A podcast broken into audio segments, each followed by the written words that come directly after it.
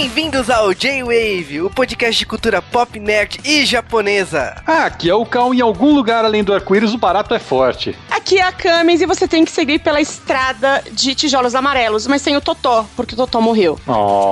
Hum, faz tempo. Nenhum dos seus avós eram nascidos. É, não. Aqui é o Juba e não há lugar como nosso lar. E estamos começando de Wave, né? Aliás, dois de Waves, né? De Wave de Mês das Bruxas e de Wave de filmes clássicos, né? Com nada menos que O Mágico de Oz tipo, falou filme clássico, é, não tem como ir mais fundo filme desses que eu encaixo naquela categoria que eu falei do Star Wars da outra vez, que é um filme que tudo que você olhar nele vai ser clichê, porque ele inventou todos esses clichês. com certeza. Porra, em 1939 não tinha muita coisa, né? Então, com certeza. não tinha nada, cara. Esse filme aqui inventou muita coisa, inclusive histórias de possíveis estupros que não aconteceram. Nem mortes no meio dos tijolos amarelos. É, meninas inocentes. Filme de criança, né? Naquela época era outra coisa, hein? Cara, filme de criança era outra coisa, mas ao mesmo tempo não era. Eu nunca vi um filme de verdade como o Mágico de Oz, que tem tanta sacanagem, drogas, violência, assassinato. Meu, isso aqui é uma puta trama intrincada. Sei que vocês estão rindo, vocês não viram o filme? Eu vi diferentes versões desse filme. Ah, você viu a do Didi, né? Não é possível. Ah, a tua favorita é a do Michael Jackson, fala aí. Mas aqui a mais gostei de verdade foi a da Angélica. Não, todo mundo amou a da Angélica, né? Caraca, aquilo é da manchete. so I can look at you from inside as well. You've got me turning up and turning down,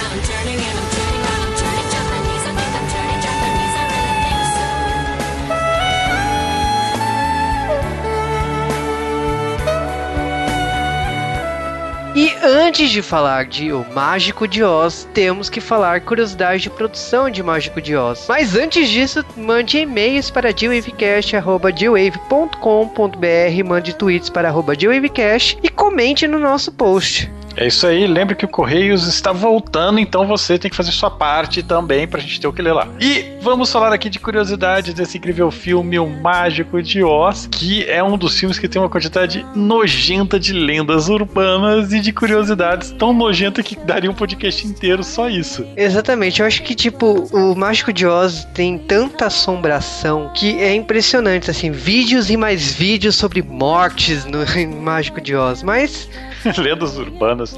Gente, o Munchkin não se enforca naquela cena. Aquilo lá é um pássaro australiano, o cassowary, que é conhecido como um dos pássaros mais é, matadores do mundo. É um dos pássaros que mata gente humano pra caramba. E tava lá de boa no estúdio. Só que como eles juntaram dois filmes para fazer aquela cena, ele acabou sendo filtrado pela técnica Technicolor, que é a técnica favorita de cores do Juba. Justamente porque é uma técnica que realça, né? E tipo, como ela exagera um pouco as cores, né? É, na minha concepção, dá um efeito bonito, né? É, dá um efeito. Hoje é muito estranho, porque se você parar pra pensar, o Technicolor não usa cor de verdade. Ele é filmado em filme preto e branco. E o filme, ele é, entre aspas, tingido. E como eles faziam aquilo, ora, com computadores dos anos 30? Não. Imagina os computadores dos anos 30. eles usavam vários filmes, né? A, a lente filmava, na verdade, o filme várias vezes. E cada um desses filmes filmes tinha um filtro diferente, né? Dependendo da técnica do Technicolor, você vai usar dois ou três filmes com filtros que só permitiam que algum tipo de cor passasse, ia ser preto e branco, aí eles é, tingiam aquele filme da cor correta e juntavam todos no filme só. Por isso que tem cores bizarras e por isso que tem aquela lenda urbana que as, as roupas, né? A camisa da Dorothy, na verdade, era rosa e não branca como o filme, e isso é verdade, realmente era, porque o Technicolor é horrível para fazer a cor branca. Mas é engraçado que é o seguinte: essa é uma técnica que existe três processos diferentes aí aí. Ela deixou sua marca na história por dois filmes, um dele é o Mágico de Oz e o outro é Cantando na Chuva. E todos os desenhos do Tom e Jerry. Sim, Tom e Jerry, como também duas animações da Disney, que é Branca de Neve e os Sete Anões, e Fantasia. Então, tipo, Technicolor é uma técnica que ela dá uma saturação nas cores, é como eu falei, assim, eu gosto muito do efeito final. Mas, lógico, é uma técnica que deixou de ser utilizada, não tem mais propósito ser utilizado hoje em dia. No máximo, no máximo, algum filme hoje em dia, quando tenta brincar ou emular e zoar os efeitos de filmes antigos, brinca com a Technicolor. É, hoje tem simulador de Technicolor, que é mais barato do que fazer até Muito. que é caríssimo. Hoje tem computador, né? Diferente.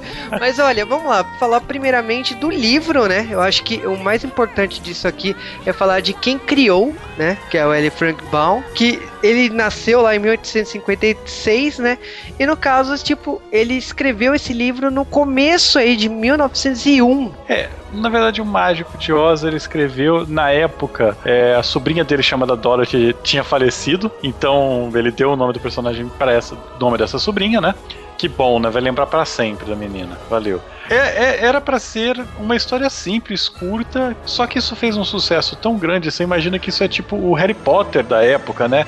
É a literatura absurda numa época que você não tinha outra diversão. 1901, você não estava ouvindo rádio, você não estava fazendo nada, você estava lendo quando você queria se divertir. E então esse livro foi um sucesso absurdo, foi o best-seller infantil da época, que gerou o que pouca gente sabe, mais de um livro. Na verdade, o Lyman Frank Baum, ele escreveu 14 livros, dos últimos três ou quatro desses ele já estava morto, né? Cara, eu, eu gostaria de falar, tipo assim, você acabou de explodir a cabeça das pessoas, porque, Ninguém sabe, cara. E a Dorothy não é a única pessoa que vai pra Terra de Oz. inclusive, né, se você olhar pela cronologia dos livros, tipo assim, lógico que a Dorothy voltou muito e muitas vezes pra Oz, mas muitos outros personagens foram pra Oz. É, acaba, acaba sendo um mundo de fantasia que as crianças vão parar lá. E, tipo, o que eu acho mais bacana disso, a gente tava até conversando, porque deu uma notícia recentemente sobre o livro de Oz, porque essa série não parou com o, o- Frank Baum, ela continuou. O ilustrador dos livros, né, que é o, o, o John Arneal, ele falou, quer saber, eu vou continuar escrevendo agora que o Frank Baum morreu, eu vou continuar escrevendo. E ele escreveu, tipo, uma dúzia de livros a mais pra série.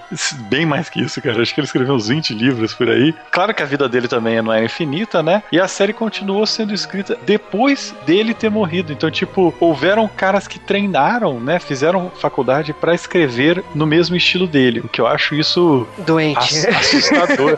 e aí você pensa, nossa, mas como eram estranhos esses anos 20, 30. Não, minha gente, eu tô falando de 2014. É porque esses livros não pararam. Esses livros, aliás, se- sempre foram lançados. E vale aqui dizer uma coisa: o Mágico de Oz tem a cronologia normal, tem os livros fora, que são versões às vezes fantasmagóricas, zumbis e tudo mais. Todo mundo deve ler Wicked. E eu acho que, assim, e tem, lógico, a, a cronologia canônica aí, que é o que a gente tá falando aqui. Vale aqui só frisar que o último livro do Mágico de Oz, escrito pelo criador, foi Glinda de Oz, né, da década de 20, eh, 1920, né, um ano depois que ele faleceu. Eu acho que, assim, também é o livro mais depressivo dele, né, porque ele já tava no, quase no leito de morte, então foi o, foi o livro que ele mais tornou os personagens mais tristes, podemos dizer assim, né. Mas, lógico, os livros existem até hoje, existem adaptações, existem séries, né, que são lançadas o tempo todo. Inclusive, uma série foi anunciada esse ano e foi cancelada no meio da produção. Você só queria falar da série da, da Zoe Chanel, né? Ah, eu, eu acho que assim, tem muita série essas séries britânicas. Tem uma série britânica de- baseada no universo de Oz que é fantástico, que é a neta da Dorothy. E essa série que é o Team Man tem a Zoe de Chanel numa época que ela não existia, né? Se bem que ela já existia naquela época. Sim, eu acho que, tipo, eu gostaria muito de falar dessa série um dia. É, quem sabe um dia.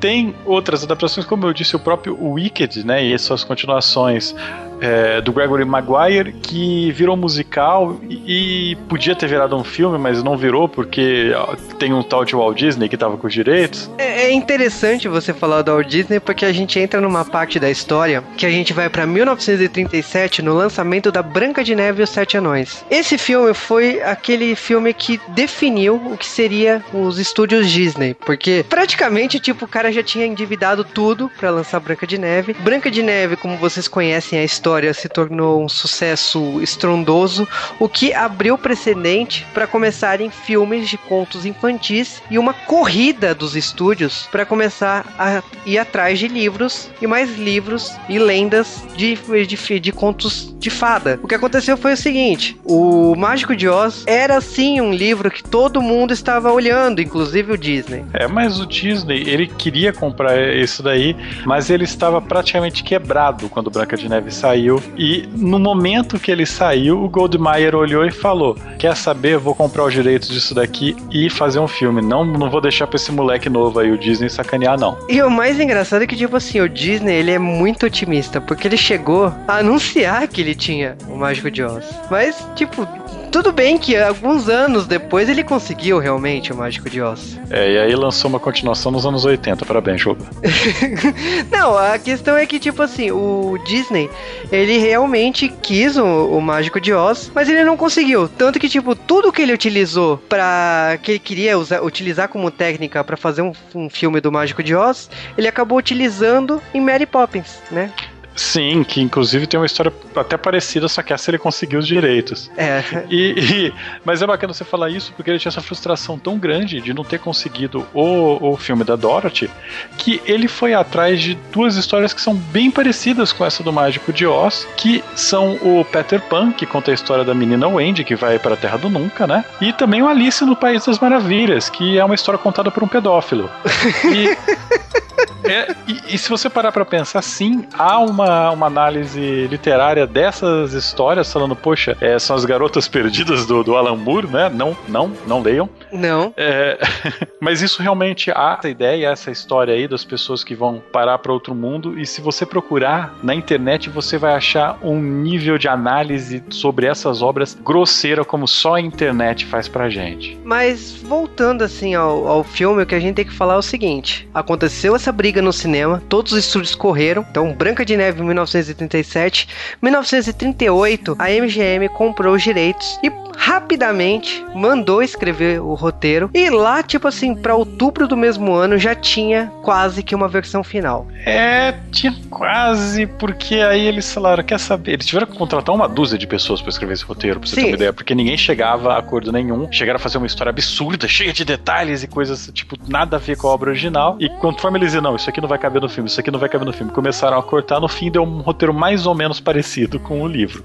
É, e, aí... e, e também teve brigas de egos, né? Vamos dizer assim o seguinte, porque teve a questão do ator, né, que foi chamado para ser o Mágico de Oz, teve, o roteiro foi todo escrito para ele, né, que é o W.C. Fields, e aconteceu que assim, ele que eh, ofereceram para ele 75 mil dólares, ele não quis, ele quis 100 mil dólares, o produtor falou assim, não, não vai rolar, reescreve de novo. Aliás, 75 mil dólares é o que a MGM pagou pelos direitos, né? Exatamente, porque tipo assim, o criador, lógico, ele já tinha morrido, mas a, a família lá recebeu 75 mil dólares, que é uma quantidade absurda. Não, nessa época é, é, é tipo, é nojento esse dinheiro que ele ganhou, que ele pagaram, não existia isso, isso era absurdo. Mas, tipo, deu esse ator aí, ele falou, não, eu não quero, eu não quero fazer, né? E foi a mesma coisa mais tarde para quando eles quiseram fazer é, com a Bruxa do Mar, né? É, porque chamaram uma atriz que é belíssima, né? né? A Gayle Sondegard, que tava acostumada, ia fazer com a bruxa amada Branca de Neve e tal. Ela, ela queria fazer uma bruxa linda, né? Gente, gente, chama, chama põe a vovó pra ouvir o J-Wave, pede pra ela falar quem que são essas atrizes. é, tipo, é, esse filme aí, é que, tipo, a gente tem uma galerinha que é nova aqui no J-Wave, que nasceu depois dos anos 80, e a gente fica falando só dos filmes dos anos 80. Vai ser a mesma coisa pra tua avó. Ela vai falar, nossa, isso é antes de eu nascer. É, cara, ficar falando de Judy Garland, vão dizer que, tipo, as pessoas nem sabem quem é Judy Garland hoje em dia, né? Que adora. Tipo. É, é a, mãe, a mãe da Liza Minelli, que vocês também não sabem quem é.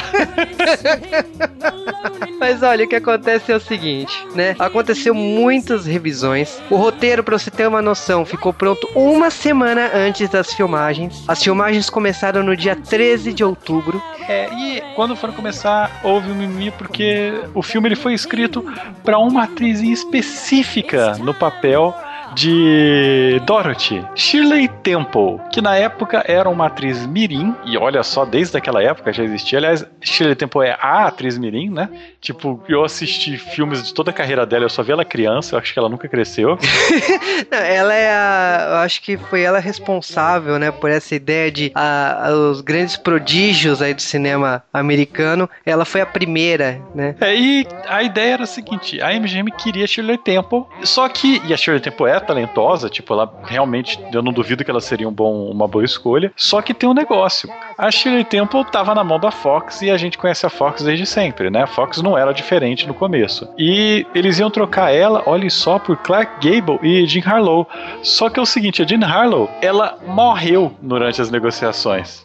Então, tipo, foda-se a troca, fica aí com a Judy Garland. Essa daí talvez nunca vai fazer sucesso mesmo, pensou a Fox, inocente. É, que cara, é engraçado nessa brincadeira toda, porque, tipo, vamos dizer assim, Shirley Temple tinha a idade perfeita pro papel de Dorothy. O que aconteceu é que quando você coloca uma atriz que é seis anos mais velha que a protagonista, você tem que adaptar muito. Ela ficou uma, uma mongol gigante, né? É, né? Não é como se é, adolescentes fossem feitos por atores de 20 e tantos anos, né? Michael J. Fox! Tô tossindo aqui, desculpa. Ah, é, né?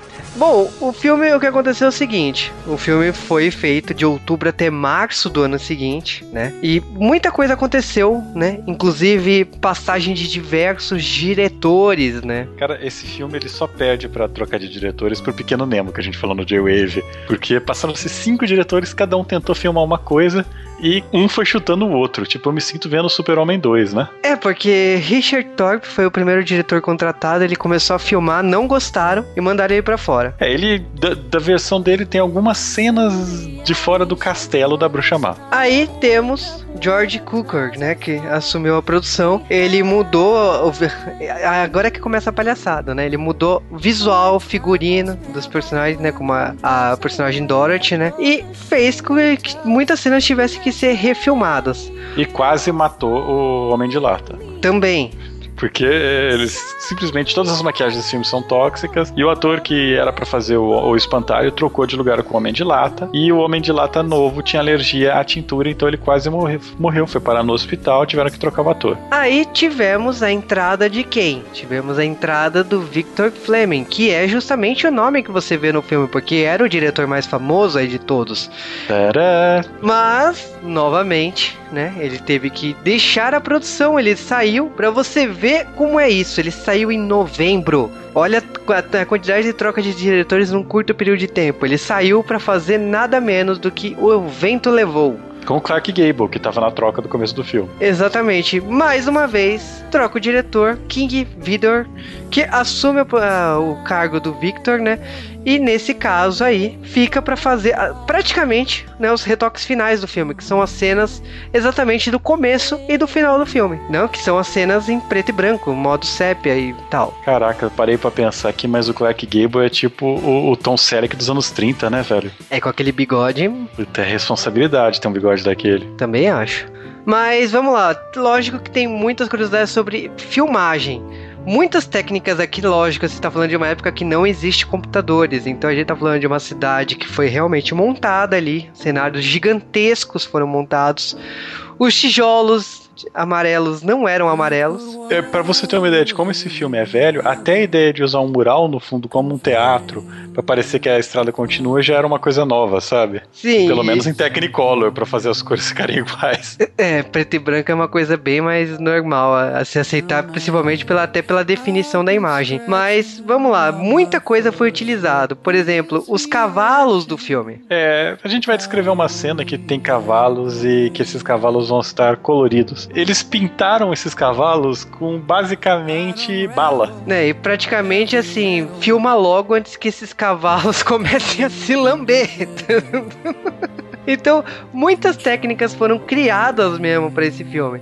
Inclusive importação de anões, né? Porque só dois dos anões falavam inglês. É, por causa disso também o filme teve que desenvolver aí uma técnica de dublagem, né, para poder fazer todas as vozes do Munchkins, né? É, não só de dublagem, como esse filme foi o primeiro filme a ser totalmente dublado em estúdio, porque normalmente antes os caras tinham a captação de som no lugar e se tivesse bom, tava bom, você só dublava quando tinha algum problema. Você pode perceber que em filme velho a voz é zoada. Esse filme não tem esse problema de, de, de som ser zoado, porque os caras tiveram que realmente dublar-se totalmente por questão de ser um musical, por questão de ter muito barulho no estúdio, por questão de quererem uma captação diferente. Isso foi uma técnica que hoje é padrão. Mais uma vez, assim, aconteceu surpresas no filme. Então, por exemplo, assim, a, a atriz que fez a bruxa do Oeste, a Margaret Hamilton, aconteceu o seguinte: enquanto ela tava fazendo filme, logo no comecinho, logo na, na estrada dos tijolos amarelos, ela acabou sofrendo um acidente ali, ela de, de queimadura. É, há uma cena onde aparece uma fumaça vermelha, ela fugindo dos Munchkins assim. É, vocês podem ver que a fumaça aparece antes da bruxa chegar no lugar. E o que aconteceu é que há uma explosão explosão e essa explosão simplesmente pegou fogo nela. E ela estava com uma roupa de borracha, com uma maquiagem que era altamente inflamável, pegou fogo, então, tipo, os caras tiveram que tirar aquela maquiagem com, com um sorvete de querosene, tudo pele dela queimada em queimador de terceiro grau.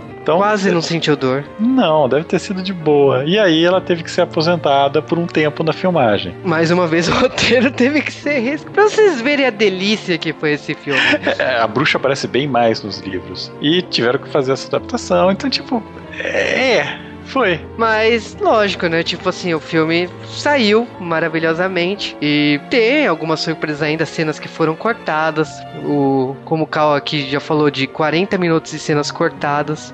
É, o filme ele teve uma quantidade de cena cortada muito grande e, infelizmente, por causa de uma falta de visão de futuro, a maior parte dessas cenas está perdida para sempre. Então, tipo, eu, de acordo com os, os fãs de, de Oz, teve apenas uma exibição do filme na sua in- integridade, que foi feito uma cabine de imprensa e depois os caras tacaram, tacaram tesoura e foram jogando fora os restos de filme. O que é uma pena, mas lógico que tem assim, tem algumas cenas que se comentam, né? A cena do, do choro da Judy Garland com a Dorothy sendo presa, né? Encarcerada no castelo da bruxa chamada Oeste. Ela canta uma versão alternativa de Over the Rainbow e chora, né? Na cena. Essa cena ficou tão triste que acabaram tirando da versão final. Aliás, a Judy Garland, ela era bem criançona nessa época, né? Ela era toda sentimental, porque tem uma cena no filme que ela dá um tapa no leão e ela não parava de rir no estúdio, sabe? Então o diretor, ele teve que levantar, come- falou, ó, você vai ficar rindo? Vai ficar rindo e deu um tapa na cara dela, manja. E ela, tipo, ficou, mas que porra é essa? Porque a gente tá aqui pra trabalhar. E, e- só que o diretor ficou tão com peso na consciência de ter batido numa criança, né? Se fosse hoje em dia ele tava preso, que ele comentou com os caras do estúdio que, tipo, ele não queria que, que a relação de- dela fosse, dele com ela fosse abalada por causa disso. E ela ouviu, foi lá e deu um beijo nele, né? Mas é, é interessante, cara, porque você vê que ela é criançona mesmo. Cara, se fosse hoje em dia, ele ia tomar um processo nas costas, ia ser demitido, ia parar a produção, ia ser um horror. Mas, lógico, assim, a gente, você até comentou do leão. Uma das coisas curiosas aí é que eles queriam usar um leão de verdade e dublar o leão. Ainda bem que eles mudaram de ideia. É, aí mataram um quarto pra fazer a roupa do coisa, que aliás era uma roupa que ficava molhada de suor, né? Porque era um calor desgraçado. É, e a dieta que ele teve que fazer? Porque o ator, né, o Bert Lark, ele tava com uma, é, com uma roupa que não, ele não podia consumir objetos sólidos porque senão a roupa desmanchava. Então ele teve que fazer uma dieta durante as filmagens, né, pra não tirar a roupa e colocar a roupa de sopa e milkshake. Chega uma hora que ele surta, cara, ele vai lá, detona a maquiagem e começa a comer. Então, assim, Mágico de Oz é, é- podemos dizer assim, é o auge da experimentação de cinema, porque tem muitas técnicas sendo desenvolvidas, muita coisa acontecendo, e pra você prestar atenção, assim, que hoje um filme pra ir no cinema demora dois, três anos pra chegar. A gente tá falando de um filme que começou a ser rodado em outubro, acabou em março, e o filme já tava chegando nos cinemas, tipo, um, um mês, assim, dois meses depois, assim, teve premiere, depois em agosto foi o lançamento, alguns dias depois foi lançado em todos os cinemas em todos os Estados Unidos. Então, pra você ter uma noção, assim, que o tempo todo esse filme correu na sua na produção. Em um ano, o roteiro foi pronto, as filmagens saíram, a edição foi feita e o filme eh, chegou nos cinemas. Pode, tipo assim, só de roteirista tem mais de 15 roteiristas. É, Eu acho isso interessante. E a última coisa que a gente quer falar aqui, só pra deixar claro pra vocês, é que aquela lenda urbana que o Pink Floyd ele compôs, o Dark Side of the Moon, que é chamada de Dark Side of the Rainbow, né? Essa lenda que fala que ele compôs o álbum deles pra encaixar perfeitamente com o filme é uma lenda do caramba. Todos os membros da banda falam que não, não tinham acesso ao filme, principalmente na época que eles gravaram. E é uma coincidência. E, e tem um site que a ideia dos caras é pegar músicas, pegar álbuns e tentar encaixar em filmes, né? Com, com um algoritmo lá. E até agora é assustador, porque vai ter coincidências, cara. Então aceitem que, que foi só uma coincidência legal ou aceitem que não. E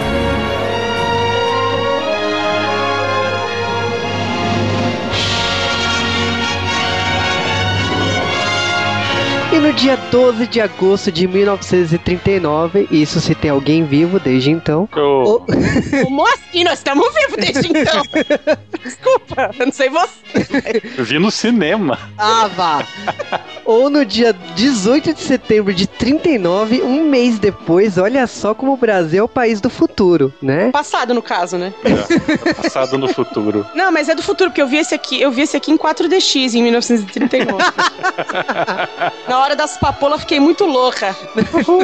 Estreou o Mágico de Oz, né? Que está fazendo 75 anos. Tá Tô quase lá. né? É. Ah, tá, melhor, tá melhor que muita mocinha aí, né? O mais engraçado de, de mocinha é que você fala que a, a Judy Garland ela tem um corpo bem maior do que cabe nessa roupa dela, cara. Imagina o tamanho de de espartilho agressivo que ela tava Partilhas, usando. né? Pois é. Não, e a tinta de cabelo era ruim também. É. Quando muda do preto e branco, né? Sim, é porque o filme é tão velho, é tão velho que quando começaram a filmar em preto e branco nem arrumaram, né? Filmaram do, do meio e vira Sabe, colorido. e sabe o que me surpreende? Depois de tantos anos, não conseguiram colorir ainda. Porra. Aliás, você sabe que deu rolo isso daí, na verdade, porque e- e- ele foi filmado em sépia, né? Não em preto e branco. E É. quando restauraram nos anos 80, fizeram em preto e branco. O pessoal falou: você tá louco? Não, é, não era pra ser preto e branco. O filme não tá velho, não. Foi filmado assim. Cara, isso, isso é muita falta de sensibilidade, porque qualquer pessoa de 3 anos de idade, eu não vou dizer de 2, porque a pessoa não consegue articular tão bem, que tá vendo, percebe a intenção da filmagem em CEP da mudança depois, entendeu? Tipo, gente. É uma né? mágica. Ai, ai, mas é, é, esse filme tem a história da Dorothy, que é uma garota De 11 anos. de 11, ela é tipo... Mas com peitos, cara. Eu vou te dizer que a atriz, me desculpe, mas não dá pra falar que ela tem 11 anos. Caramba, Judy Garland. Cara, quantos anos tinha a Judy Garland nessa época? Ah, alguns vários, alguns. Ah, ela já tinha mais de. já, já, já, já, já aguentava, como diz. Já, já, já. O- a, a grande questão é como a Liza Minnelli saiu de dentro dela, né, cara? É. Mas isso é questão para outro podcast. É outro podcast. É. Mas, New olha- York, New York. A gente tem que falar que, beleza, a Dorothy é uma garota do interior, ela mora numa fazenda com os tios, né? O tio Harry e a tia Anne, né? Ela tem um cachorro chamado Totó, nome clichê, né? Não, não, Não, é não é clichê, Juba. É porque antes do filme não tinha nenhum cachorro chamado Toto. Aí depois começou a ter, né? Ah, lógico. E, É verdade, caramba. não, mas eu- o que eu quero falar assim é o seguinte: o Totó é um cachorro muito sacana, né? Porque ele provoca as pessoas, ele irrita uma senhorita guilt, né? Que vai lá na fazenda reclamar que tem que sumir com esse cachorro, né? Juba, Não, vai olha. reclamar não, cara. Vai É. com mandato judicial aqui, ó. Cara, tu não achou sensacional essa história do cachorro autuado, não, intimado pelo xerife, cara? Eu olhei aquilo, eu achei sensacional que é, é- é power to the people o negócio. Porque a mulher chega lá na fazenda, bota, desculpa, pica em cima da mesa lá na fazenda e fala assim: Eu tenho mandado de segurança contra esse cachorro que mordeu meu calcanhar. Tá aqui. Aí todo mundo olha o papel e fala: É isso mesmo, pode levar o cachorro. O xerife tá esperando pra prender o cachorro. Gente, não faz sentido nenhum. Não, e aquela coisa assim, né? Tipo, vocês vão obedecer por quê? É, porque senão ela vai tirar a fazenda, ela ameaça, né? Ela fala, eu sou a dona do condado aqui do Kansas e, e, pô, eu vou tirar a fazenda de vocês, vou processar vocês por pegar raiva. É, e convenhamos, né? Você vê o Totó, não tem como o Totó ser uma praga, né? Me desculpe, mas Totó. É que você tem cachorro, cara. Você tá acostumado com isso. Porque quanto menor o cachorro, mais praga ele é. Mais folgado ele é. É que eu não sei, eu acho, vou falar a minha opinião, eles cortaram as cordas vocais do Totó nesse filme, porque ele não late quase. Acho que ele dá um latido, dois, que é só pra bruxa mesmo. Depois ele passa o, outro, o resto do filme caladinho. Então alguma coisa fizeram pra esse cachorro. Mas cachorro pequeno é folgado. E eu não tenho a menor dúvida de que a vizinha tinha razão na reclamação dela. Não, certeza, certeza. Não, mas olha, eu vou te falar, a bruxa do 71, né? Porque só podemos falar isso, porque ela já põe o, ca- o Totó na cesta e vai embora, né? E, É, Do- e Dora te dá um ataque de pelanca, cara. aliás, a Dorothy já era uma pirralha, né? Ela era uma piveta mala e tal. Cara, você não acha estranho? De verdade, assim. o- o- naquela época eu acho que ninguém pensava nisso. Mas olhando o filme agora, você vê, é uma garota de 11 anos de idade, tecnicamente falando, né? Tirando a tia dela, são só homens em, em volta dela. E ela, e, e ela é muito próxima, assim, sabe? Eu fiquei preocupada assistindo. Não leio o livro. Aliás, não leia os livros, né? Porque. É uma saga longa. É uma saga, cara. Uma série de trocentos livros. Cal, essa menina é estrompada. não, porque assim, eu não li os livros, né? Nem pretendo também, porque eu tô muito velho e não, vou, e não tenho tempo. Mentira. Até poderia ler, mas não quero. É, pelo pelo mas... menos ela não tava no trem que, que, que bateu com o armário dentro, né? Então. não, porque realmente, assim, é, é, é estranho em vários momentos, assim. Até depois que a bruxa de 61 leva o cachorro, o cachorro foge e volta para casa. E ela fala: Totó, eles vão vir atrás de você, nós temos que fugir. Aí ela sai, encontra um homem avulso na rua que lê a bola de cristal e ela não tem o menor medo de oh. entrar dentro da carrinhola do homem, sabe? Mas a, a Judy Garland tinha o quê? 16 anos quando fez esse filme. Era inocente, a menina. Tudo bem que o papel era para ser pra Shirley Temple. E a gente tá falando aqui de atrizes que o público-alvo do Joe não tem ideia que existiram. Ah, vá! pior que é sério, pior que. Mas ó, o nome do professor que ela foi lá, professor Marvel, cara. Justo. Ela acaba resolvendo voltar para casa, mas aí começa um pequeno é, ciclone no meio do Kansas que é um basicamente um corredor desse tipo de vento. É, cara, mas olha. Uh, gente, sabe o que eu acho mais legal? Primeiro, a trilha sonora quando vem a vizinha bruxa, eu gosto muito da música. Eu sempre que eu escuto essa música, eu não consigo imaginar que não vem vindo uma bruxa andando de bicicleta. Eu acho sensacional.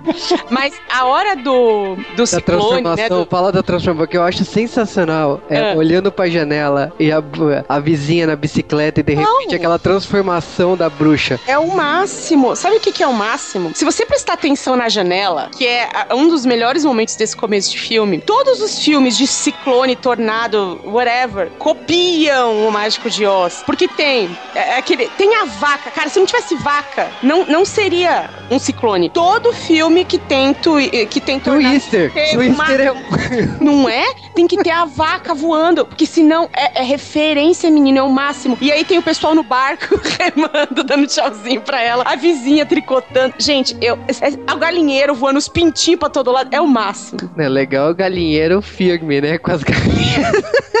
Não, os caras remando, cara, dentro do vento. O que, que, é aquilo? Mas isso eu acho legal, de verdade. Porque é uma coisa. É, é uma coisa de fantasia infantil mesmo, assim, sabe? Do, só uma criança teria essa visão num, num, num tornado. É a no, senhora na cadeira de rodas dando tchauzinho na janela, é.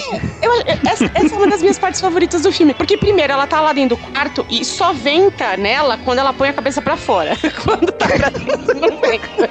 Óbvio, né, gente? Eu tô aqui sendo chata e enchendo o saco. Mas é sensacional, cara. É sensacional o que acontece. É muito boa essa cena. É, mas a melhor parte que eu acho é quando a casa cai, que ela faz o. Oh! É, a, a casa aterriza, né, cara?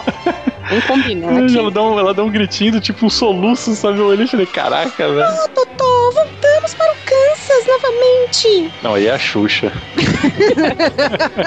Provavelmente Não, mas... ela fez algum mágico de osso. Porra, tenho até medo de ver Xuxinha e o mágico de osso. E a Xuxa fez o, o mágico de Oroz, gente. Ai, por quê? Oroz. Ai, meu pai. Olha, eu vou falar uma coisa. A Xuxa devia estar presa há muito tempo. Camis, Camis Barbieri, gente. Fui eu mesma. Xuxa, quer me processar? Fica à vontade. Cara, eu não sei. Eu sei que é, hora que, que aterriza a casa, é, a cabeça dela funciona de um jeito muito louco. Porque a primeira coisa que ela faz é pegar a cestinha que não tem nada dentro. Não, mas ó, eu acho uma das cenas mais bonitas do filme quando ela abre a porta. É lindo, porra. É, e tá do modo sépia, né? E de repente ela abre a porta e chove cores assim na sua tela. Cara, aquilo é bonito. Ela aparece já nesse lugar colorido. Technicolor dá no ralo, sabe? Então, tipo. Nossa, passou Cara, perto. Olha, é sensacional, porque assim, nunca se gastou tanto em flor de plástico quanto neste cenário. Ai, e, o sapato dos, dos, dos Munchkins tem flores. Cara, e é muito legal. Sabe o que, que é? é? é? que assim, eu não consigo imaginar aquilo feito de um jeito melhor. Por exemplo, tem as versões novas de Poderoso, Mágico, Oz, Cacete ah. A4, cheio de efeito. Eu acho aquilo uma merda. A história é uma bosta. O filme é todo cheio de efeitos.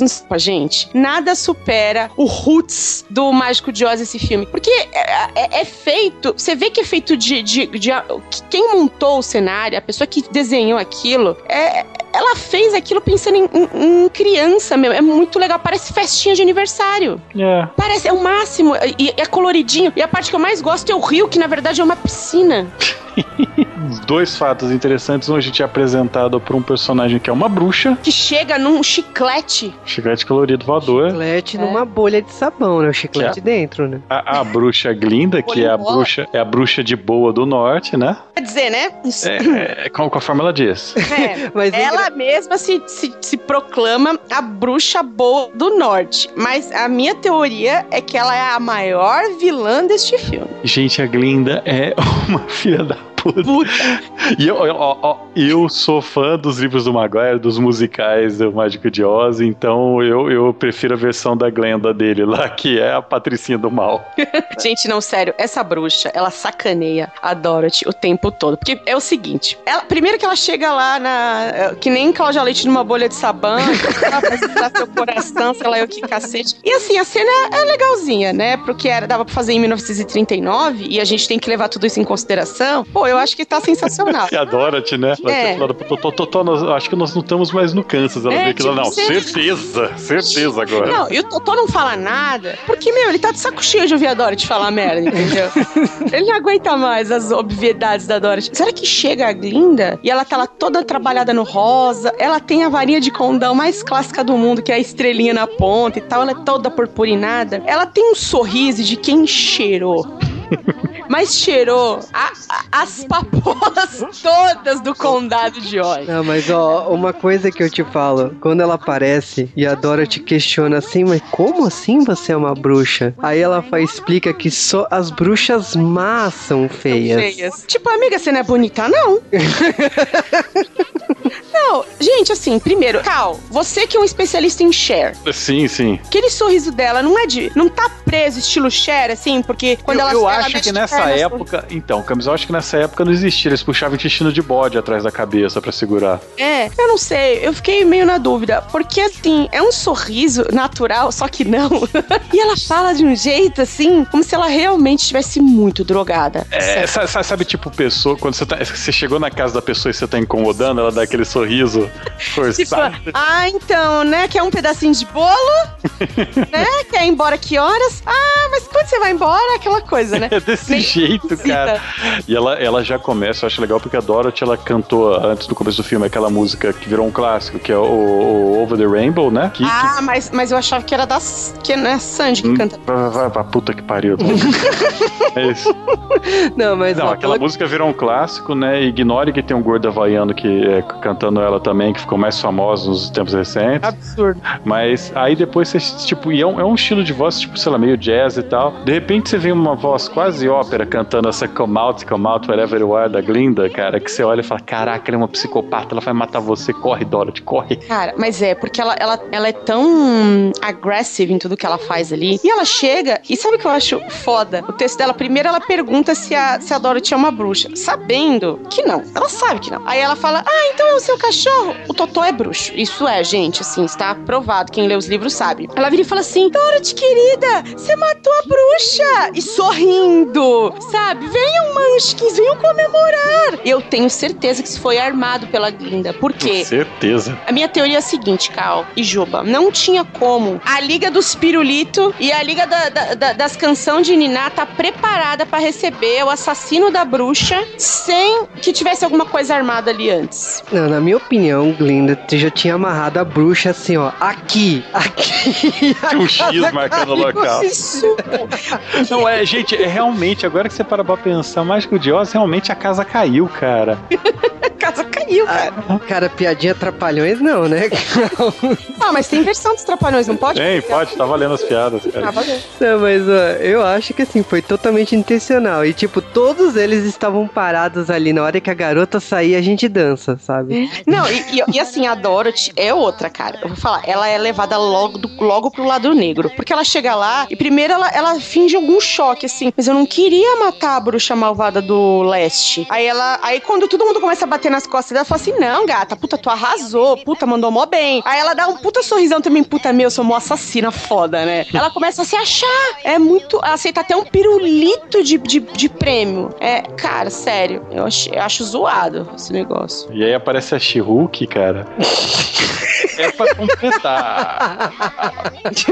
o foda é o seguinte: a, a, a bruxa má do, do Oeste, é, é, ele é um personagem complicado, cara. É. Que ela chega, ela, ela, né, nessa versão, ela é irmã da outra bruxa, da bruxa do Leste que morreu, e quer pegar os sapatinhos dela. E quando ela pega, é hilário, porque a gente viu essa cena tantas vezes em outros filmes, né? Que ela vai pegar os pés dela encolhe pra dentro cara, da casa. Eu adoro essa cena do pé encolhendo. Porque isso é usado assim, em milhões de, de outros desenho, lugares. Desenho animado eu vi várias vezes. Nossa, e é épico, foi aí que surgiu. E esses sapatinhos vermelhos vão parar nos pés da Dorothy. Então, o que ela vai pegar de, de micose.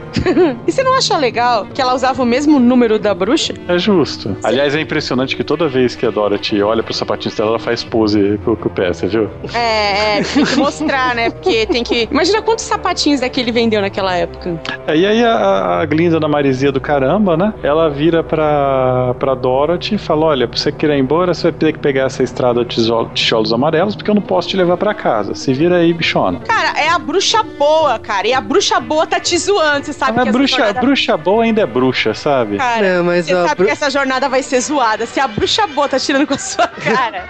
a bruxa boa, ela podia ter acabado com tudo isso no momento que eu. Beleza, eu vou ignorar de dar essa explicação. O que interessa é que, tipo assim, teoricamente, a resposta está no Mágico de Oz, né? Aquele que empresta o título do livro, né? Do filme, né? Então, para ter contato com esse ser, né, você precisa ir pelos tijolos, pela estrada dos tijolos amarelos, né? Yellow Brick Road, né? E, e ela vai. Eu acho que a Dorothy, ela é muito burra, cara. Porque ela podia ter economizado uns, uns 10 passos ali, pelo menos. Porque ela vai desde o comecinho do miolo do, do, do, do negócio lá e vai andando e dançando e cantando mó feliz e tudo mais, junto com o maior elenco de anões já utilizado na história do cinema Cara, só, bat... não, só batido por Fantástica Fábrica de Chocolate. Acho que não, Juba. Acho que não, hein? Juba, desculpa, não tinha tanto Não, porque é um grupo australiano. Era um grupo já do, do, do, do, Fábrica de Chocolate. Mas eu fico imaginando, cara, se um desses morreu, será que eles fazem o, o velório, cara? Porque eu nunca vi enterro de anão. Ai, não, lá vem. a piada veio de longe. A cara. piada tava ecoando aqui. Vou falar um negócio pra você, cara, hoje tá foda. Mas, bom, então ela começa a andar pela, pela estrada dos tijolos amarelos, dançando e cantando, os anões vão seguindo ela até metade do caminho, depois manda ela merda, né? Vai é, lá, é se só até o limite da cidade, que é um metro depois de onde ela começou a jornada. Meu Deus. Bate o bom senso, né? É, eles É. falam, pô, cara, não vou andar mais que isso aí, não. E Vai. logo, logo o filme começa, né? Na verdade, isso daí já foi, sei lá, metade do filme quase. Pois é. Aliás, essa cena do musical dos anões, tipo, são uns 10 minutos de música sem parar e são várias músicas, sabe? Que não, não tem para. É tenso. medo as músicas. Ah, Tem umas. Cara, eu vou falar pra você uma coisa. É, Eu já vi esse filme muitas vezes. Por quê? Antigamente, quando a gente não tinha internet e a única opção pra quem era da noite era assistir o Corujão, isso aqui passava, cara, muitas vezes. Eu assisti muitas vezes por conta disso. E vi dublado. Agora, eu vi criança, eu vi adolescente, vi depois de adulta. Eu nunca tenho menos medo das músicas dos Munchkins. É apavorante, cara. Eu sei que eles, eles zoaram a voz do- do- dos bichinhos lá, do, do- né? Não considero nem humano aquilo. Eu sei que eles fizeram isso e tal pra dar um clima. Do jeito que eles dançam, que eles se movem. Quando eu era criança, eu tinha certeza que eles não eram de verdade. Eu achava que era um robô, sei lá. É preconceito da minha parte? É, desculpa. Não. Não, mas o. Eu acho legal que também começa. Todo mundo conhece um pouco da história do Mágico de Oz e sabe que agora ela vai ter o- os companheiros, né? Uma garota de 17 anos usando o espartilho, sai andando pelo meio do nada numa estrada de tijolos amarelos com três homens agora. Não, não, um só. Peraí, peraí. Não pula as coisas, não. Peraí, Ai, é, é o seguinte, Carl. Você, você é uma pessoa que se antecipa. Ela é um de cada vez. Ah, é, vai aos poucos. O primeiro deles é o espantalho. Favorito dela, né? Ela deixa É também. favorito. claro. A favorita, ah, senti É muito falta. Nesse, nesse caso não é o Michael Jackson, mas a gente deixa passar. Mas o, o espantalho ele tem um problema que ele não tem o cérebro, né? Por isso ele não pode pensar. E o- as conversas dos dois são muito boas, sabe? Ah, mas como, como que você pode falar se você não tem o cérebro? Ele vira pra ela, não, você sabe, você sabe muito bem que tem gente sem cérebro por aí que fala demais, né? Puta, não, É, mas puta, é, e ela fala, ah, é, você tem razão, tipo ela mesma, né?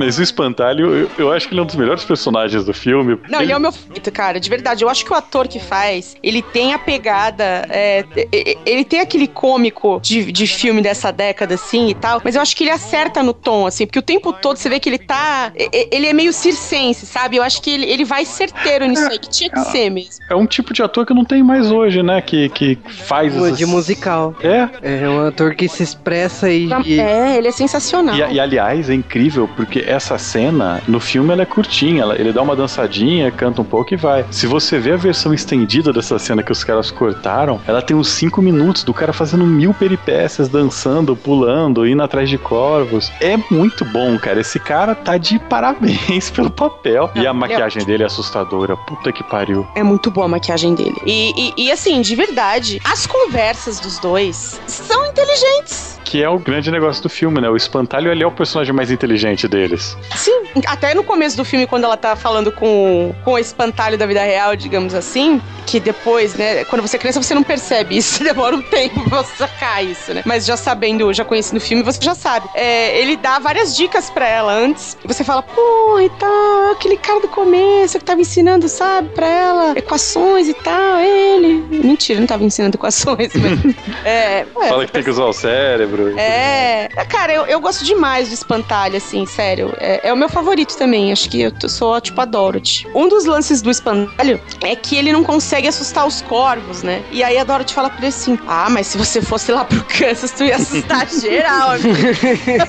Cara, mas pensa bem, né? É, e, e Colheita é maldita, meu. É, é bacana que, que logo de cara ela tá com fome e ela quer pegar maçãs das árvores vivas e o espantalho que dá a ideia para ela. Não, faz tal coisa, não sei o quê. Então é o filme inteiro ele sendo o cérebro do grupo, né? Uhum. O que mostra como eles estão perdidos. Não, todos eles completamente sem noção. Uma coisa interessante que tem nessa cena da, das árvores é que a bruxa malvada do, do Oeste, ela tá atrás de uma árvore. De repente ela some. Ah, mas isso é toda hora. Né? Aí você tá lá e fala, oh, ok, bruxa, vai ver da sua bola de cristal, cara. Você tá ali, não faz sentido. É, é, aí tem a, a, cena das maçãs. Quando ela, a Dorothy tem um monte de maçã super perto, ela vai pegar que tá mais distante, né? Não, mas é típica da Dorothy, né? É. E aí, pra quê? Pra encontrar o Homem de Lata, né? É, o Homem de Lata que, sei lá, é, ele na verdade é um lenhador feito de lata, né? Não é? Que tá, o quê? Que choveu um dia e de repente ele ficou enferrujado e não conseguia mais se mover. É, mais nunca um ano, mais. coitado, ficou lá. Ninguém teve a piedade de jogar um olhinho na boca dele pra ele poder se mexer novamente. Ai, isso é falta de preparo, tinha que andar de guarda-chuva, né?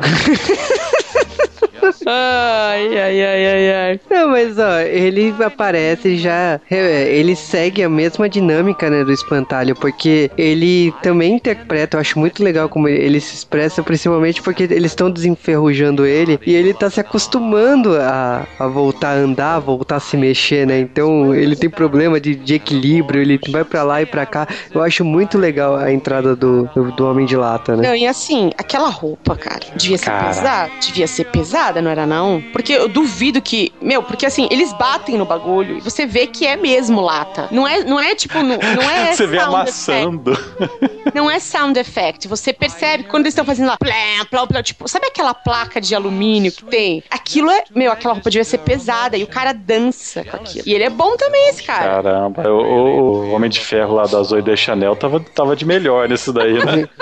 não, mas o que eu acho assim, é injusto, né, no equilíbrio do filme aí, que se você contar cada personagem que entra, a, a presença dele é muito curta, porque, tipo, ele já é praticamente atropelada pelo terceiro personagem aí. Caraca, que é o leão, né? É, que aparece para assustar, mas de assustar não tem nada, né? Que é coragem e o cão covarde. É. é, ele até tenta no começo, mas eu volto a dizer, é, eles todos falam que não tem a característica principal deles, mas eles demonstram toda hora essa característica, é, né? Não, o Homem o de Ferro fala que ele não tem um coração. O Homem de então, Ferro. É Homem de Ferro, verdade. O, o Tony Stark. O Tony Stark, não o tempo Isso. todo, ele fala que não tem é. coração. É. Que é aquela. aquela é verdade, o Tony, o Tony, Stark não tem o coração. Ô, oh, Stan Lee, que sacanagem, hein? Roubou da cara dura. Caraca, olha, eu vou falar, só fal... pra mim só faltou botar o funil na cabeça do Tony Stark.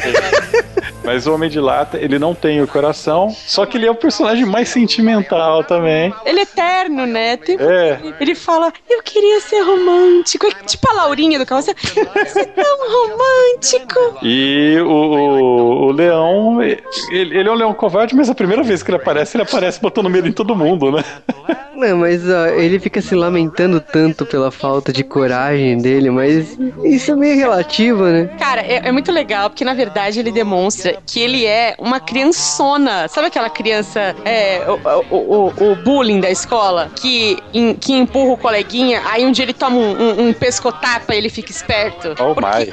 Não, oh my, que é o caso, né? Ele tá lá, assim que a Doris dá um peteleco no nariz dele, ele. My nose is bleeding! E aqui. Ai, meu, eu não sei como esse cara não teve conjuntivite passando aquele rabo o tempo todo no olho. Caraca, aliás, eu é, as histórias de, de problema que os caras tiveram com essas maquiagens é terrível. É, já é o Homem de Lata, o ator teve que mudar por causa de. Tipo, ele ficou todo embo- embolotado, né? Por causa da maquiagem, né? Cara, mas passaram também, ó, passaram mercúrio na cara dele pra ficar daquele jeito. Ah, bom, sobreviveram por sorte por alguns meses depois.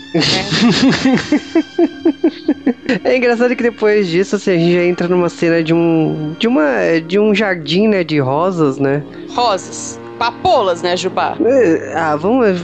Para de estragar minha infância. Ah. Ela fala que é um jardim de papolas, Papolas? cara. São as papolas do jardim. E dá um sono, olha só.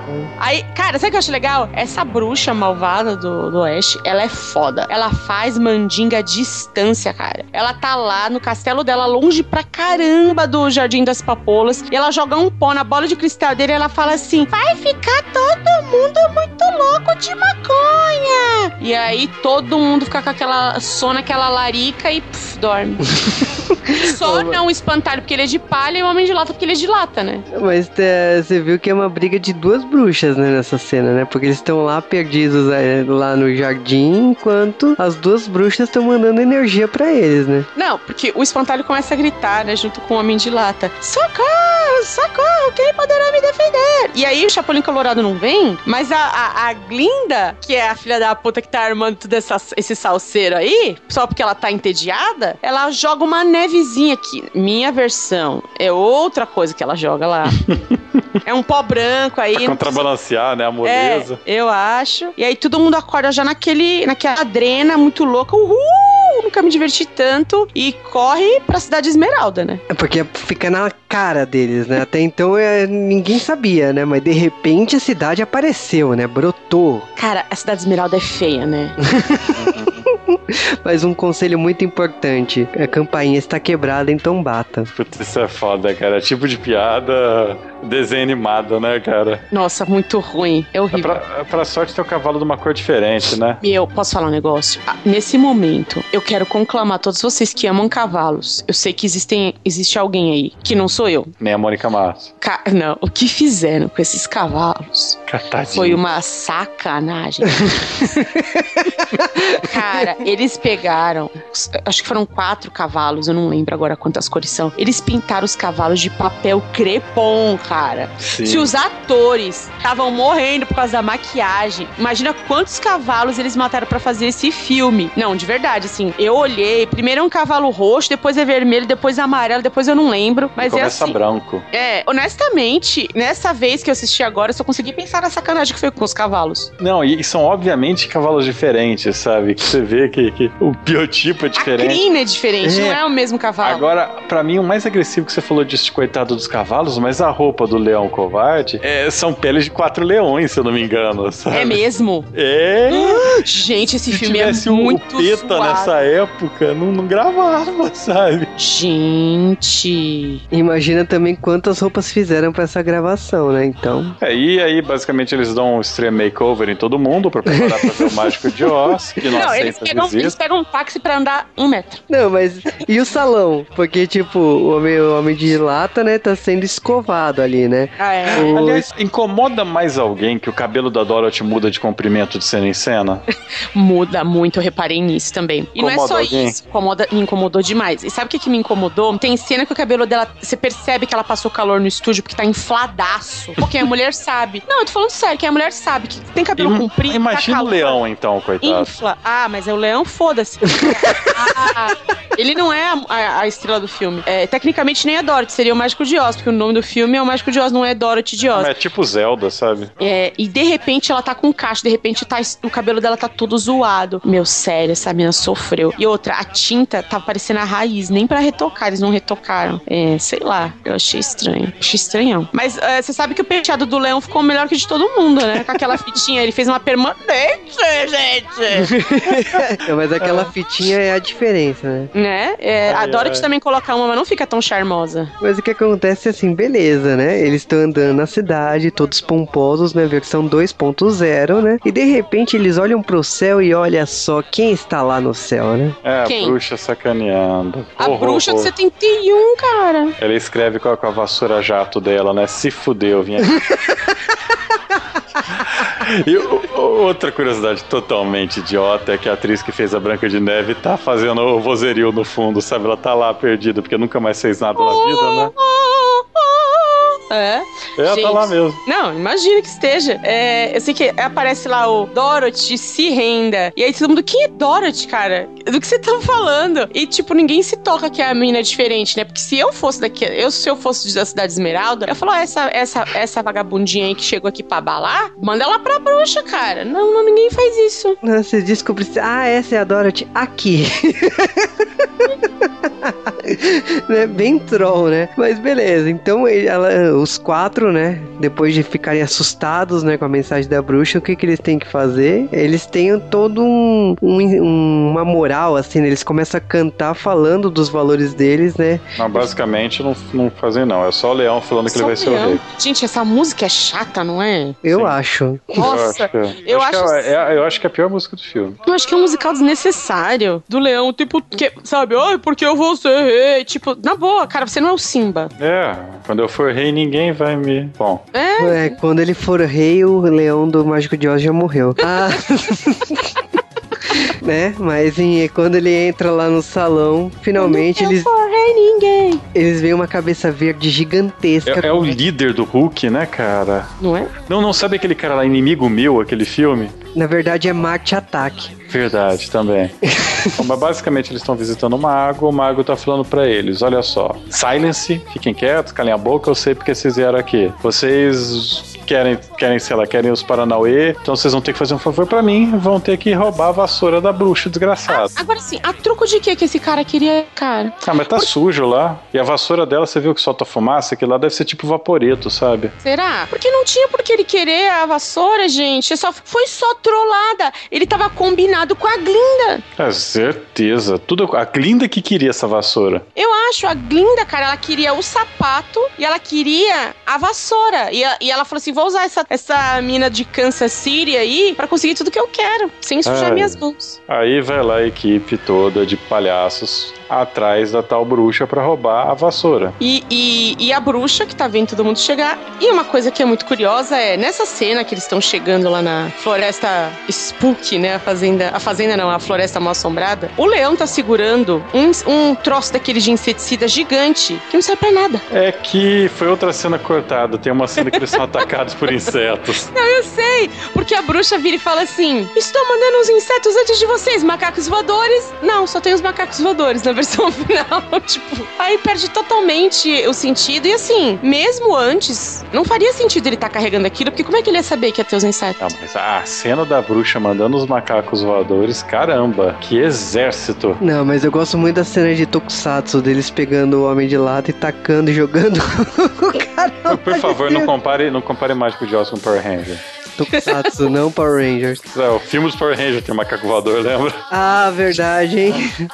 Lord Nossa. Zed manda beijos. E aí, a gente, o que a gente acha? A gente acha que os Munchkins também são os macacos voadores, né? É, os atores não, não tem tanta não assim, né, cara? Eu acho que não. Não, eu acho que todos os anões do mundo participaram desse filme. É, e eles acabam aí raptando a Dorothy e o Totó, porque sim, né? E o cabelo da Dorothy tá mais longo do que nunca agora. Daqui a pouco fica curto. Daqui a pouco incha do calor. Né, mas é engraçado que, tipo, ela tá lá junto com a bruxa Mar, né? né? E elas estão conversando e de repente o que que ela quer é o sapatinho. Não, não interessa, você tem que passar esse sapatinho. E o sapatinho dá um choque na bruxa. Aliás, os efeitos todos da bruxa são muito zoados, né?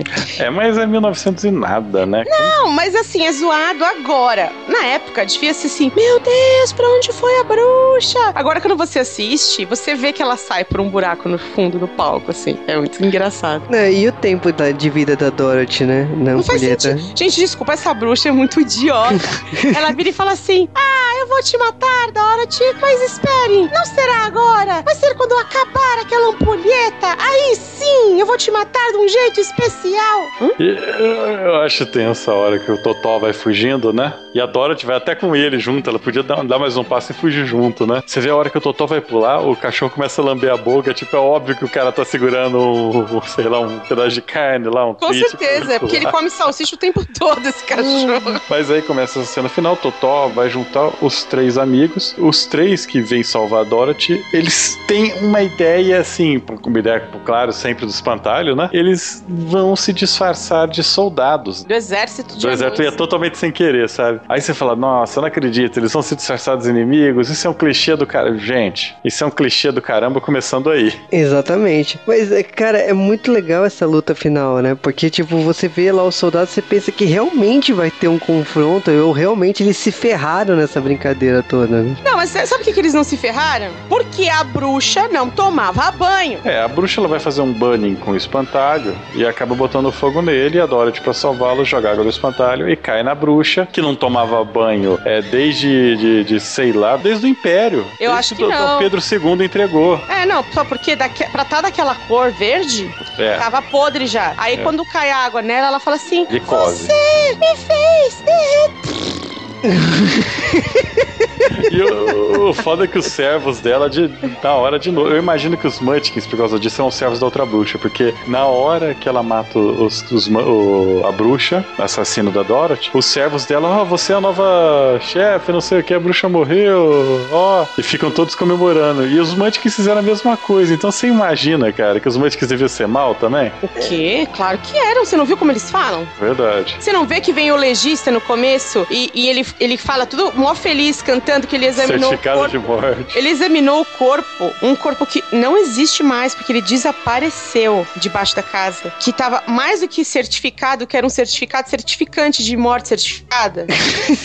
Cara, Não, mas ó, a cena da bruxa morrendo, eu estou derretendo, derretendo. Tipo, pô, é uma cena legal, velho. não, é legal, é sensacional, é muito bom. E é muito bom porque você fica naquela dúvida, você, e, e- e eu digo assim, que quem é, não viu o filme ainda e tá acostumado já com esses truques de cinema, você vai falar assim, meu, é truque da bruxa. Não é. É, era uma época mais inocente. né? Aliás, a bruxa é um personagem ótimo. O jeito que ela fala aquele My Pretty, você sabe? É muito bom. Ela é. Não, a bruxa é assustadora, cara. De As verdade. duas, né? As duas, a Dorothy e a Glinda.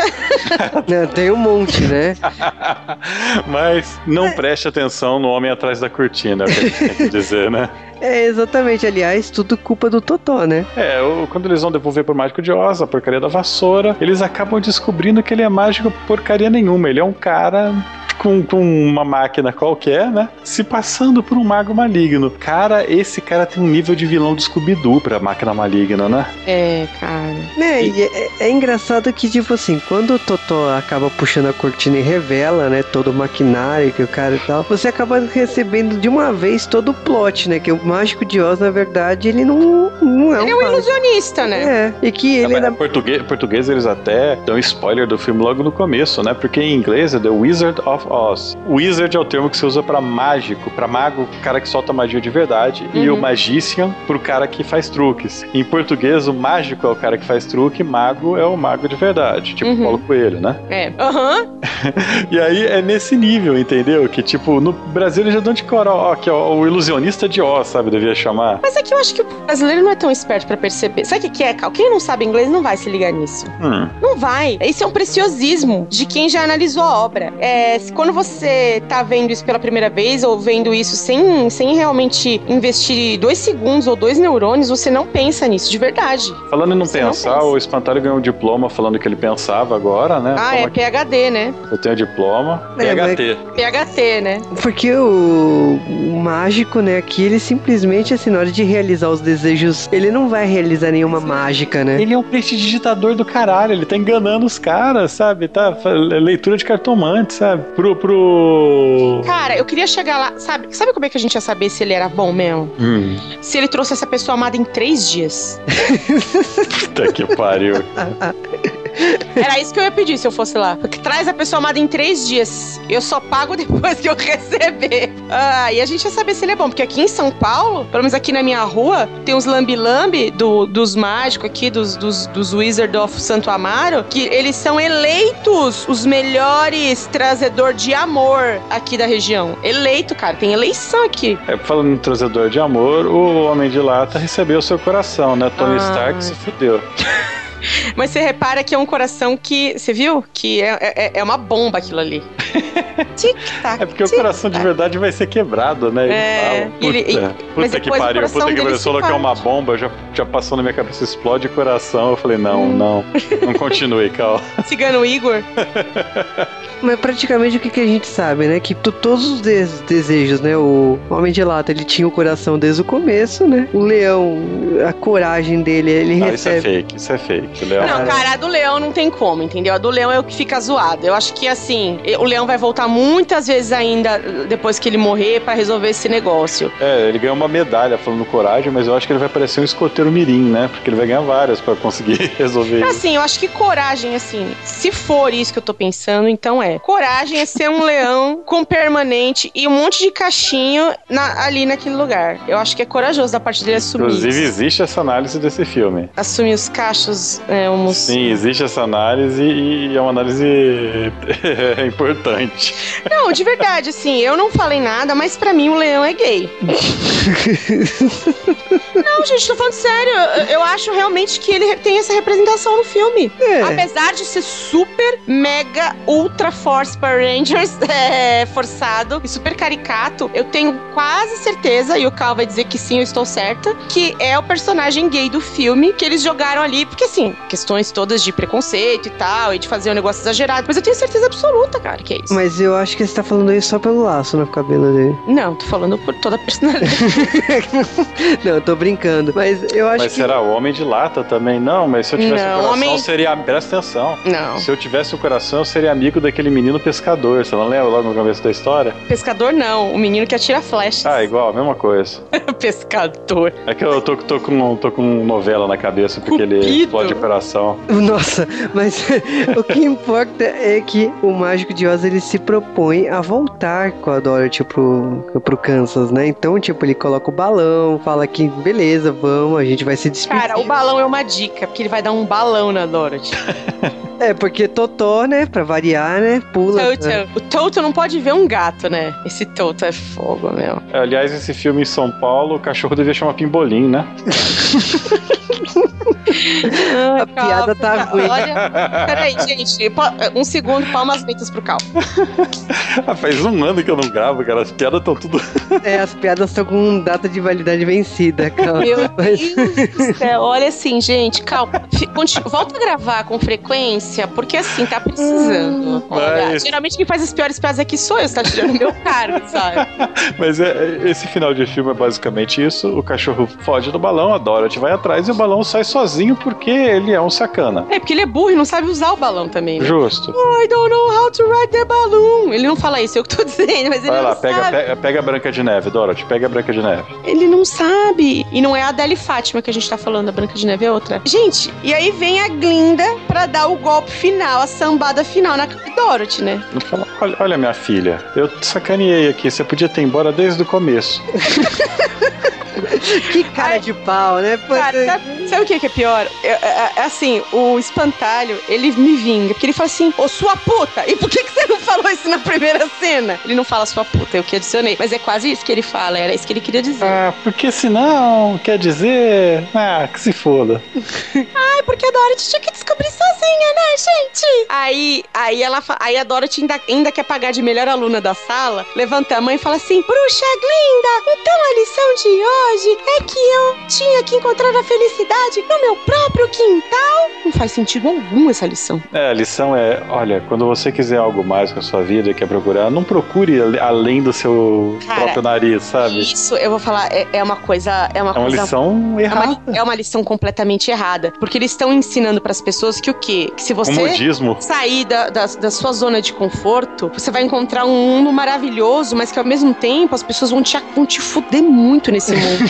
Então fica na sua casa, não sai, fica morando pra sempre com a sua tia, com o seu tio, que devem ter matado seu pai e a sua mãe pra, ficar, pra, pra te adotar. Ela é tipo de né? É, eu acho, eu achei também. Fiquei esperando Gente, matarem. Que merda. Não, a lição, a lição então é essa daí. Se você fora da sua zona de conforto, o mundo é legal, só que as pessoas são um saco. As pessoas e dentro, É, e dentro, e dentro é tudo de boa, mas vai ficar na mesmice. Então, tipo, Porque tá, assim, o filme é tá. atopa caralho.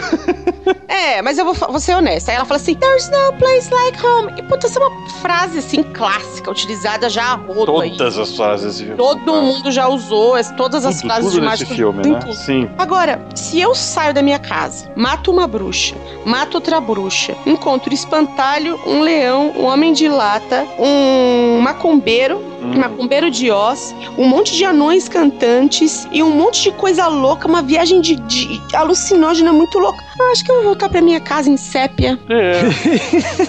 Não faz sentido nenhum, gente. Quem é que vai querer viver em sépias? Viver em, em- em- em- cores de, de viagem de crack? Ninguém. Não, Só mas- Dorothy, aparentemente, essa careta aí. É, mas ela acorda e fala assim, nossa, mas eu te vi, eu também te vi, eu também, tipo, todo mundo ali, né? Até o, o professor Marvel, né? Ele aparece na janela, né? Pra falar, "É, então, eu também te vi lá. Cara, segurança zero nesse mundo. Cara, todos os homens conseguem entrar pela janela da Dorothy. Todo mundo no quarto da Dorothy. Ela sonhou com basicamente as pessoas que ela conhecia na, na, na vida Né? dela, no dia a Ela dia. conhecia basicamente cinco pessoas. É, é o mundo dela. opção, né? Era um mundo E o que aconteceu com a, com a bruxa, será? Porque eu tenho uma grande questão nesse filme, porque a bruxa ela tinha uma, uma ordem pra matar o Totó. Uhum. E levar o Totó pro, pro juiz pra, pra sacrificar o cão. O que acontece agora com o pobre cão? Porque o Já filme acaba assim, ó, voltei, estou feliz, não sei o quê. E a Calma. bruxa volta no dia seguinte? Eu acho que ela morreu. Você acha que ela caiu Eu no, acho- no furacão e. Eu acho que ela morreu realmente durante o. o- Assim, minha visão, né? Eu Acho que ela realmente morre. Agora, o Totó morreu, né, Cal? Eu não, É. queria, eu não queria ser a pessoa a te dar essa notícia. Tá, mas eu aqui, vou, eu vou te- vou te falar a verdade. Todo mundo desse filme morreu. Menos o Munchkin que se É, tem, tem um Munchkin lá, um Munchkin, é, é aquele Munchkin verde da, da Liga do Pirulito. Ai, são os mais assustadores! Ele ainda é um Munchkin? Ele, ele nunca deixou de ser, né? Gente, tenho medo deles. E aí a gente volta pro mundo CEP e acaba o filme. Hum, não tem lugar como a nossa casa.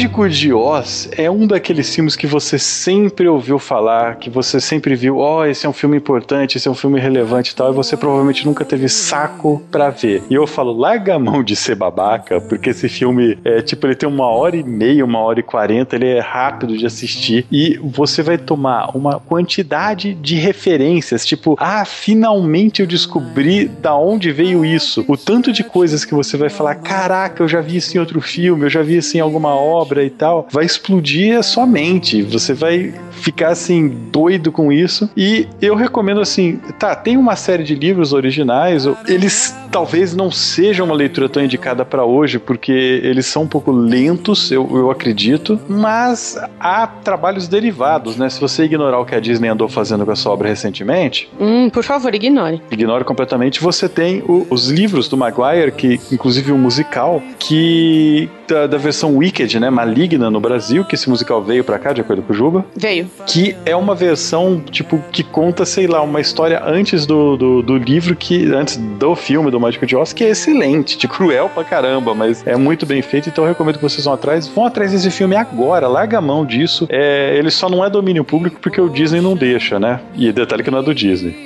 Pode crer. Mas vão atrás, galera. Vale a pena e principalmente para você, só que claro, vai ser um filme datado, você vai ter muitos problemas com aquele sotaque Mid-Atlantic, com o fato da Judy Garland estar tá fina nesse filme. Mas fora isso, vão atrás, esse filme realmente vale a fama. É, gente, Mágico de Oz. É, se você não viu e você diz que gosta de cinema, você não gosta de cinema. Você não, não, está faltando uma coisa na sua lista, de verdade. Não só porque é um clássico mesmo, mas. E a gente falou várias coisas. É, sempre a gente tira um sarro aqui no J-Wave quando a gente tá falando dos filmes e tal, para deixar descontraído. Mas é um filme legal pra caramba de assistir. Eu não sei se você for mostrar isso pra uma criança se ela vai curtir. Justamente porque tem toda uma aparência muito envelhecida mesmo e tal. Mas é, é, eu, eu, eu acredito de verdade que as pessoas que gostam de cinema, elas não podem falar que elas gostam de cinema atual. Elas têm que correr atrás do que tá antigo. É, e, e, isso aqui é, é, algo imperdível. É algo que todo mundo tem que assistir é, e, e, aprender a, a, apreciar. Na verdade, assim, você não tem que fazer esforço. Você vê isso, você senta, você começa a ver. É, é, realmente, a gente tá falando que é uma viagem alucinógena. É uma viagem, viagem alucinógena tão maluca. Você, a sua atenção prende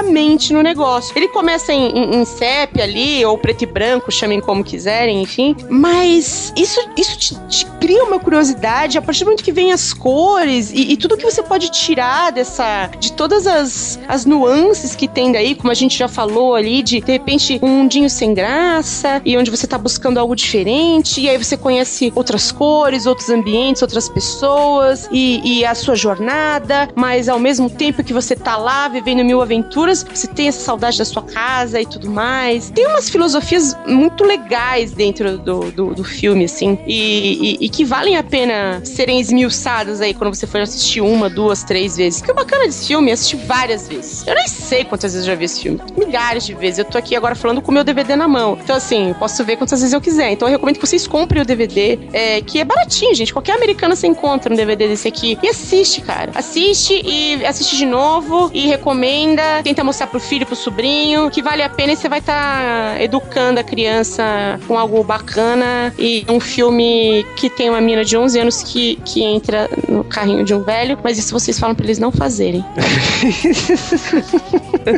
Caramba, mas mina de 11 anos era crescida nessa época, hein? Ah, tinha peitinho, eu já falei. Né?